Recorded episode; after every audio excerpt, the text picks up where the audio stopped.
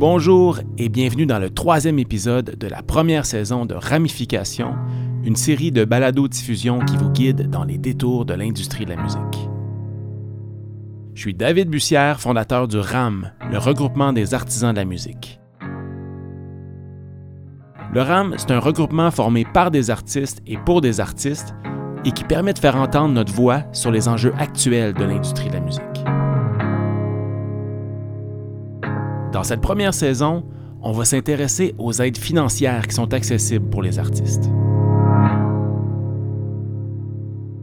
Au Canada, on sait que les entreprises de l'industrie de la musique bénéficient d'un arsenal assez structuré et complet d'aides financières.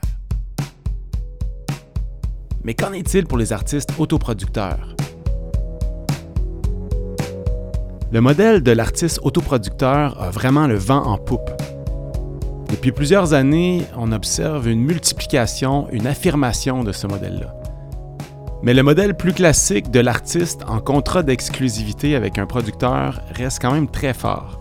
C'est industriellement performant et c'est surtout un modèle au sein duquel les entreprises ont, disons, la faveur des organismes de financement. On sait que dans ce modèle-là, les entreprises ont accès à des aides financières adaptées à leur fonctionnement et que les artisans de la musique en bénéficient indirectement à travers le soutien que reçoit leur producteur.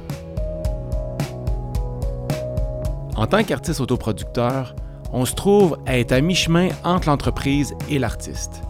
On est un créateur avant tout, mais on est aussi une entité en relation d'affaires, souvent en lien avec une maison de disques avec laquelle on a un contrat de licence. C'est un statut particulier qui n'est pas toujours facile à faire cadrer avec les programmes de financement disponibles. Ce qui fait que des fois, certains d'entre nous renoncent à faire des demandes de financement, ce qui peut mettre en péril la qualité ou même l'existence d'un projet.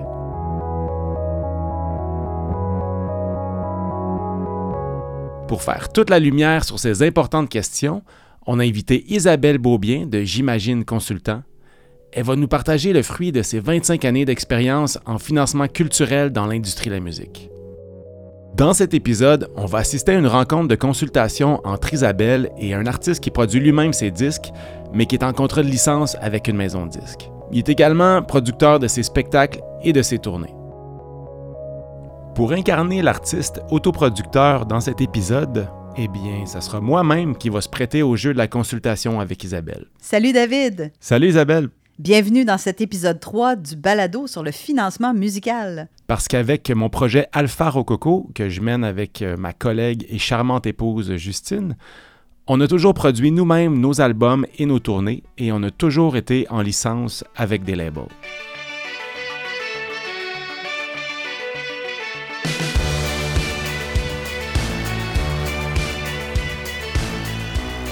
Alors, si vous êtes un artiste qui autoproduit ses albums et ou ses spectacles, cet épisode va sûrement vous permettre d'y voir un peu plus clair au sujet des aides financières auxquelles vous pourriez avoir droit pour votre projet.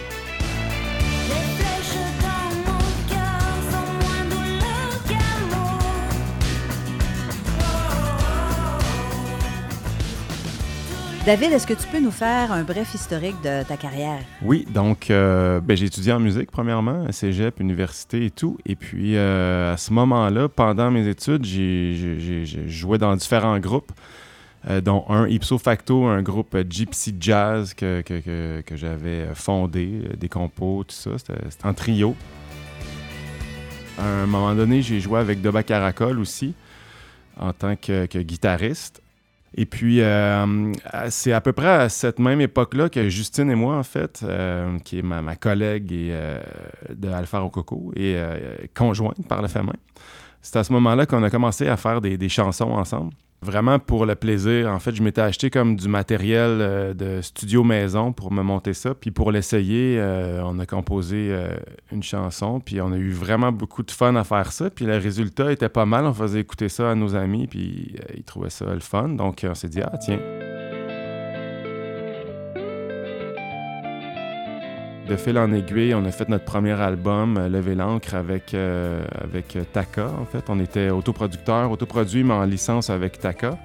le studio n'était pas fini, que les jours de pluie, notre premier single était comme commencé à monter, à monter dans les, les tops et tout ça, puis euh, s'est ramassé numéro un avant que l'album sorte.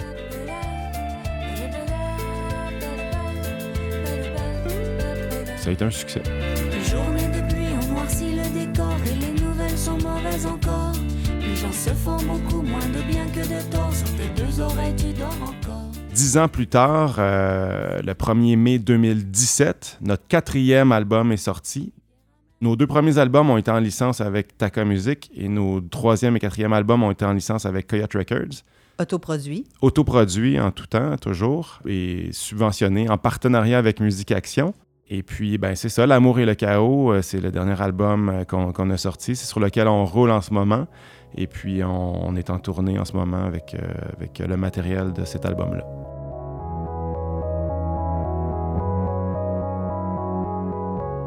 Donc, tu disais effectivement que vous avez été financé par Musique Action. Et j'imagine que là, tu as fait ton parachèvement ou tu es sur le point de le faire? Ben là, je suis un petit peu là-dedans, à, à vrai dire. Ok. Euh, j'ai pas mal... J'achève euh, mon parachèvement, en fait. Puis euh, c'est ça, fait qu'il y, a- il y a des choses que, j'aurais fait différemment, mais c'est ça, j'ouvre. Parce qu'en réalité, avant, on a toujours eu des, managers, des gérants qui s'occupaient de ça. Puis maintenant, on est aux commandes de notre, euh, notre- de notre bateau. Euh, puis là, c'est moi qui, euh, qui, qui est là-dedans, là, qui fait ça en ce moment. Fait que ce qu'il faut savoir, parce que là, on a dit parachèvement, parachèvement, c'est quoi un parachèvement? Bien, un parachèvement, c'est un rapport qu'il faut faire une fois qu'une demande de subvention est acceptée. Il faut rendre des comptes Mhm. euh, au subventionneur pour lui prouver qu'on s'est servi de son argent, non pas pour aller faire un voyage en Floride, mais qu'on l'a bien utilisé Ouais, sur, ouais. en l'occurrence, sur la production de l'album. Ouais. Et c'est très rigoureux quand même, le processus. Avec raison, c'est de l'argent public, il faut, faut rendre des comptes, c'est très bien. C'est ça. Oui, oui. Je pense qu'il y a une raison pour laquelle c'est fait comme ça. Puis je pense que tout, tout le succès de cette opération-là réside dans le fait de bien le planifier. Mm. Fait que c'est peut-être quelque chose, justement, que tu n'as pas nécessairement bien fait parce que tu le savais pas. Tu sais, on- des fois, on se rend compte de, bon, OK, fait que là, j'ai besoin de ça. Fait que, oups. Mais bien sûr, pour préparer un parachèvement, ce qu'il faut faire, c'est une question de dépenses, évidemment, parce qu'on dépense pour euh, le studio, là, tout ce qui nous a été accordé finalement. Et pour pouvoir prouver une dépense, ce que ça prend, c'est deux choses, c'est une facture puis une preuve de paiement. Ouais, c'est ça. C'est sûr que moi, dans le feu de l'action, on était en studio. En plus, j'ai réalisé l'album. euh, on avait un budget qu'on a au plus grand, euh, à, no- à notre plus grande capacité, à nos meilleures capacités respectées. Mais euh, bon, j'avais pas pris le temps à l'époque quand, on était en train d'enregistrer puis de payer le musicien de nécessairement tout classer, garder toutes les factures et les preuves, surtout les preuves de paiement, je te dirais, dans un dossier à part, euh, ne sachant pas que j'en aurais grandement besoin un peu plus tard quand viendrait le temps de faire le parachèvement, en fait. Puis aussi, ce qu'il faut savoir, c'est qu'une dépense comptant, c'est pas admissible. Non. Donc, d'où la preuve de paiement. Fait qu'il faut nécessairement que ce soit payé par chèque, payé par carte de crédit, virement Interact, transfert bancaire. Donc, tout ça, ça se peut, mais ça peut pas être une dépense payée comptant puis avec un reçu. Là, ça, ça c'est pas une bonne, c'est pas une bonne dépense. Quand on était accepté, en fait, à Musique Action, quand, quand notre projet était. euh, le financement était accepté, on a eu 50% du montant euh, accordé, en fait. Sais, qui sert à payer 50% des dépenses. Donc, c'est 50 de 50 Oui. Donc, nous, euh, le parachèvement, ça sert à aller chercher l'autre 50 de, du paiement de Musique Action. Exactement. Ou aussi, ce qui peut arriver, c'est un parachèvement partiel. Donc, des fois, en cours de projet, Ah. on a besoin d'avoir du comptant plus rapidement. Alors, on peut faire, mais le projet n'est pas terminé, mais on a quand même besoin d'avoir de l'argent pour payer certaines dépenses. Fait qu'à ce moment-là, ce qu'on peut faire aussi, c'est un parachèvement partiel. Fait qu'on on, on fait le parachèvement de là où on est rendu et ça peut nous permettre donc d'obtenir pas encore le montant final accordé, mais une autre partie du Ah, montant. Et après ça, quand on fait effectivement le parachèvement final, ben là, normalement, c'est pour aller chercher le restant de l'enveloppe Hmm. du montant qui nous a été accordé. Mais le montant qui nous a été accordé, si, euh, si ça coûte moins cher, finalement, On obtient moins. on obtient moins. Oui, exactement. C'est d'ailleurs pour ça qu'ils retiennent de l'argent, tu sais, qu'ils ne donnent pas 100 du montant au départ, parce que effectivement, ça peut arriver que le projet se finisse puis que ça, ça ait coûté moins cher que prévu. Fait qu'à ce moment-là, ben, on a juste moins. On peut, on peut, on peut juste pas avoir plus. Non, ça c'est ça. Ça, c'est. Ouais. Ouais. en général, c'est la règle.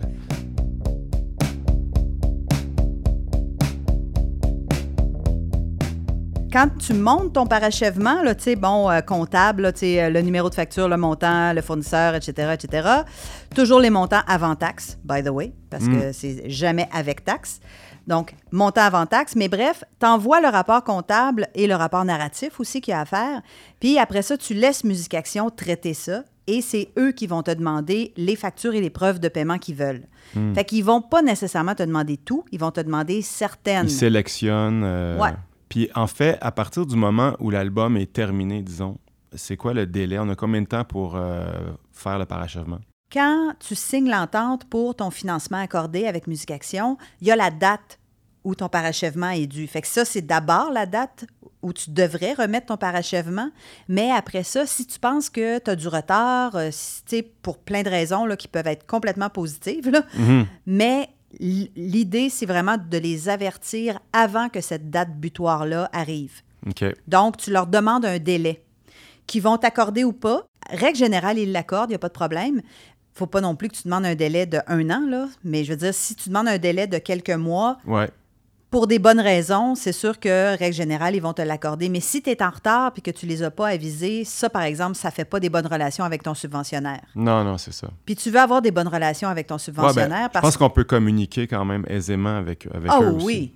Ah oui, oui, absolument. Ils sont- ils répondent toujours très vite. OK. Fait qu'il n'y a vraiment pas de problème. Puis tu as toujours aussi une personne qui est assignée à ton dossier ou qui est assignée au programme. Fait que c'est la personne avec qui euh, tu prends le, le- le contact pour ce genre de questions-là. OK. Chose importante aussi, surtout pour euh, quelqu'un qui est en autoprod comme vous autres, c'est de toujours justifier les écarts, même s'ils sont de moins de 2000 dollars. Tu sais, dans, le, dans la partie narrative, il y a une section qui dit justifier les dépenses s'il y a un écart de 2000 dollars ou plus. Ouais.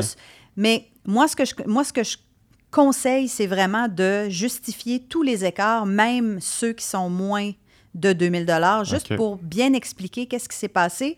Ça, ça, ça aide, dans le fond, à ce que Musique Action soit pas trop euh, pointilleux par rapport à ce qu'il demande comme facture ou qu'il soit pas trop... euh, OK. ouais, ça aide finalement à- aux bonnes relations puis à ce que le parachèvement soit aussi bien, bien analysé. OK. Comme on a été accepté donc en production d'albums à Musique Action, euh, on a aussi une enveloppe de commercialisation qui est gérée donc par la compagnie de disques euh, avec laquelle on est en licence, Coyote Oui. Records. OK. Puis si je me trompe pas, parce que nous, on est producteurs de notre spectacle aussi, si je me trompe pas, euh, dans cette enveloppe-là, il y a un montant pour euh, le spectacle aussi. Oui, effectivement. Euh, important de mentionner que Coyote Records est producteur reconnu à Musique Action. Ah. Donc, ça, ça veut dire qu'ils ont une enveloppe annuelle, eux. Mais dans votre cas, comme vous êtes en licence avec Coyote Records, ils utilisent de leur enveloppe annuelle justement en commercialisation pour la mise en marché de votre album. OK. Et en effet, l'activité scénique, l'enveloppe d'activité scénique qui est en lien avec la commercialisation, vous y avez accès comme producteur de votre spectacle, mais avec la permission de la maison de disques Ouais. qui doit, tu sais, comme co-signer la demande pour ça. dire, parce que comme c'est directement en lien avec l'enveloppe de commercialisation, c'est quand même, de façon légale, c'est comme si Coyote Records était euh, légalement responsable.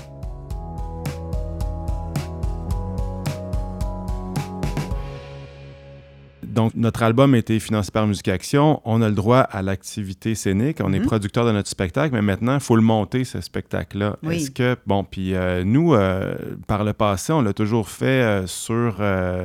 on a pris ça sur, sur nous, sur nous autres. Euh, puis bon, on- ça peut quand même être des gros, euh, des gros montants, là, une pré-prod de spectacle. On paye les musiciens, les locaux, euh, fabrication de décors, l'éclairage, tout ça.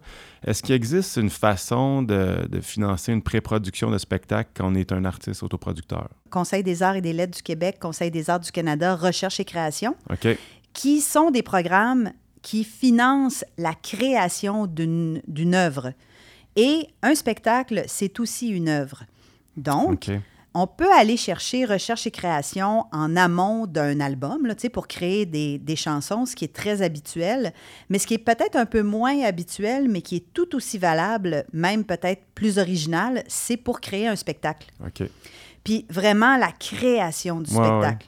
La mise en scène, euh, la création des éclairages, les répétitions aussi, là, ça peut aller jusque-là. là. C'est juste, c'est juste pas la diffusion du spectacle, puis c'est pas non plus la production. Il y a, il y a certaines dépenses là, qui sont pas admissibles, Mhm. mais je veux dire, tout le travail de recherche et de, de monter le, le spectacle, Mhm. c'est tout à fait un projet de recherche et création. Donc, c'est quand même intéressant Ben oui. aussi, il faut toujours faire attention. Ça donne rien de, de demander le maximum. C'est pas nécessairement une bonne stratégie, à moins vraiment que le projet demande à ce que ce soit le maximum. Là, parce que, mais en même temps, en tout cas, c'est pas la meilleure stratégie. C'est mieux de demander un peu moins, mais d'être très réaliste, optimiste.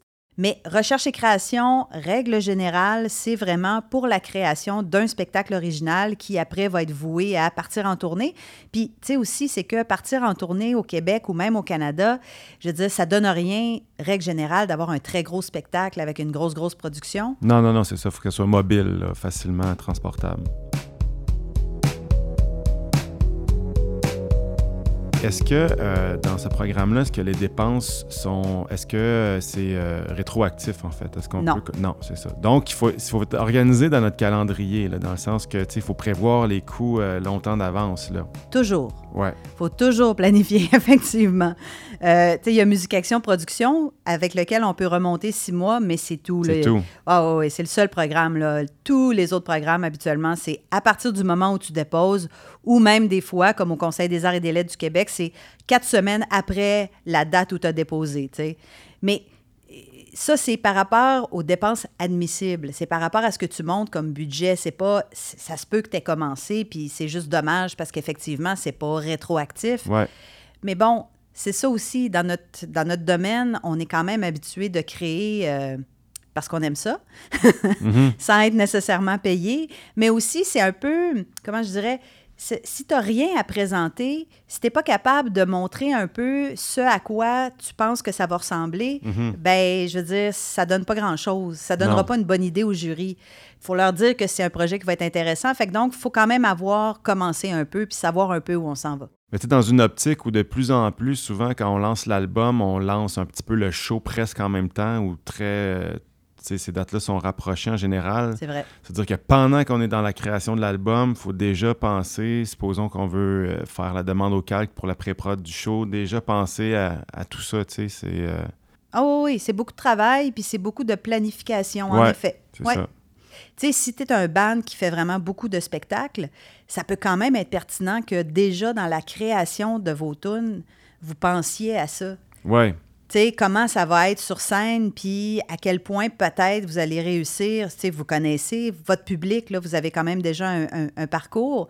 Fait que, me semble que ça peut être le fun aussi quand même déjà de deviner un peu. c'est ça, mais on, on le fait tout le temps. Mais je veux dire, quand on est dans, en processus d'enregistrement, on est comme le plus possible absorbé par, par ça. Fait que ça, ça devient difficile de, de- de- de sortir de cette bulle-là puis de faire comme Ah oui, c'est vrai, il faut penser à notre show. Que. Mm. Mais bon, c'est, ça, ça fait partie. Tu sais, je veux dire, être un artiste producteur, autoproducteur, moi, je trouve que c'est magnifique parce que, bon, on a la liberté, on a tout ça.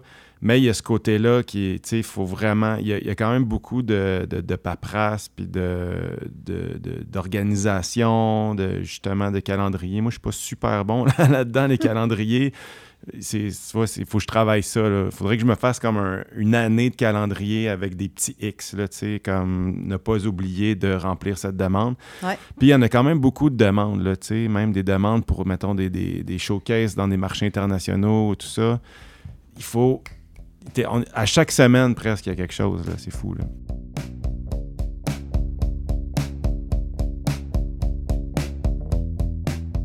D'ailleurs, pour les vitrines, ça, il y a quand même quelques possibilités. Men- Mentionnons-les. Donc, il y a Conseil des arts et des lettres du Québec, déplacement. Mhm. Il y a Conseil des arts du Canada aussi qui a un déplacement, la même chose. Il y a la Fondation Socan aussi. Ouais, Euh, ça, c'est nouveau, ça, je pense. Non, c'est pas nouveau. Non, ça fait déjà un bon bout de temps. Ça, il faut être membre Socan, donc il faut être un auteur, un compositeur ou un éditeur. Mais euh, en tant qu'artiste, c'est sûr que ça va plus être auteur ou compositeur. Donc, si tu es membre de la Socan, Ouais. tu as accès à euh, un programme aussi euh, de, pour euh, aller faire une vitrine. OK. Oui, si tu es invité pour aller faire une vitrine. Disons que là, on a, on a fait la pré-prod de notre show, on est prêt à partir en tournée, on a eu le matériel, tout ça. Euh, qu'est-ce à quoi, qu'est-ce qui peut financer donc une tournée, nous aider à absorber une partie des dépenses? Bon, c'est sûr qu'il y a Musique Action, là, comme on a déjà mentionné, Ouais. activité scénique, mais il y a aussi un programme qui s'appelle Circulation et tournée au Conseil des arts du Canada. Euh, Puis tu as circulation et tournée au national et aussi à l'international. Fait que donc, s'il y a une tournée qui s'organise pour vous autres, je sais pas moi, euh, en France ou euh, aux États-Unis, peu importe, ben à ce moment-là, vous pouvez demander aussi ce programme-là. Euh, qui des fois aussi permet, parce que tu sais, il y a une enveloppe maximale quand même à aller chercher à Musique Action. Fait que des fois, c'est parce qu'on a atteint aussi ce maximum-là. Ouais. Fait que, tu sais, si vous faites beaucoup de spectacles, tant mieux. Fait que on peut à ce moment-là aller euh, vers ces programmes-là au Conseil des arts du Canada. OK. Puis Est-ce que ça fonctionne de la même façon? Ça paye un pourcentage des coûts ou. euh, Ça paye un pourcentage, effectivement, mais c'est quand même intéressant. là. C'est euh, c'est quand même un, un assez gros pourcentage, puis c'est aussi, ça paye beaucoup de dépenses. Bon, mais Isabelle, je te remercie beaucoup. Ben ça me fait plaisir, David, puis euh, bonne chance avec ton parachèvement.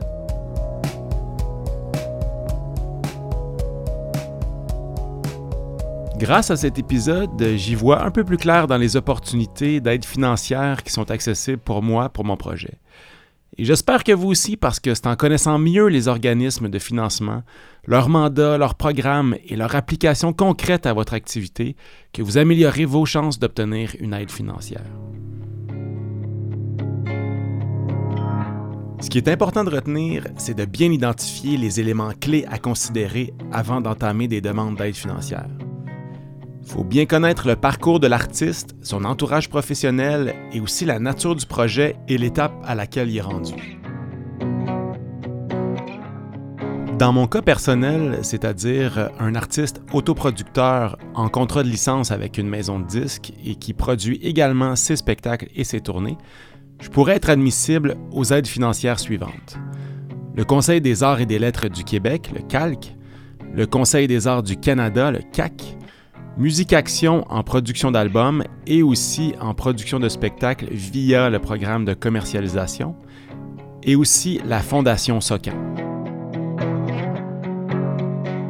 Avant de conclure, je tiens à remercier Isabelle Beaubien d'avoir partagé avec nous sa précieuse expertise et ses conseils, et je vous remercie d'avoir écouté notre troisième épisode de Ramification, la série de balado-diffusion qui vous guide dans les détours de l'industrie de la musique.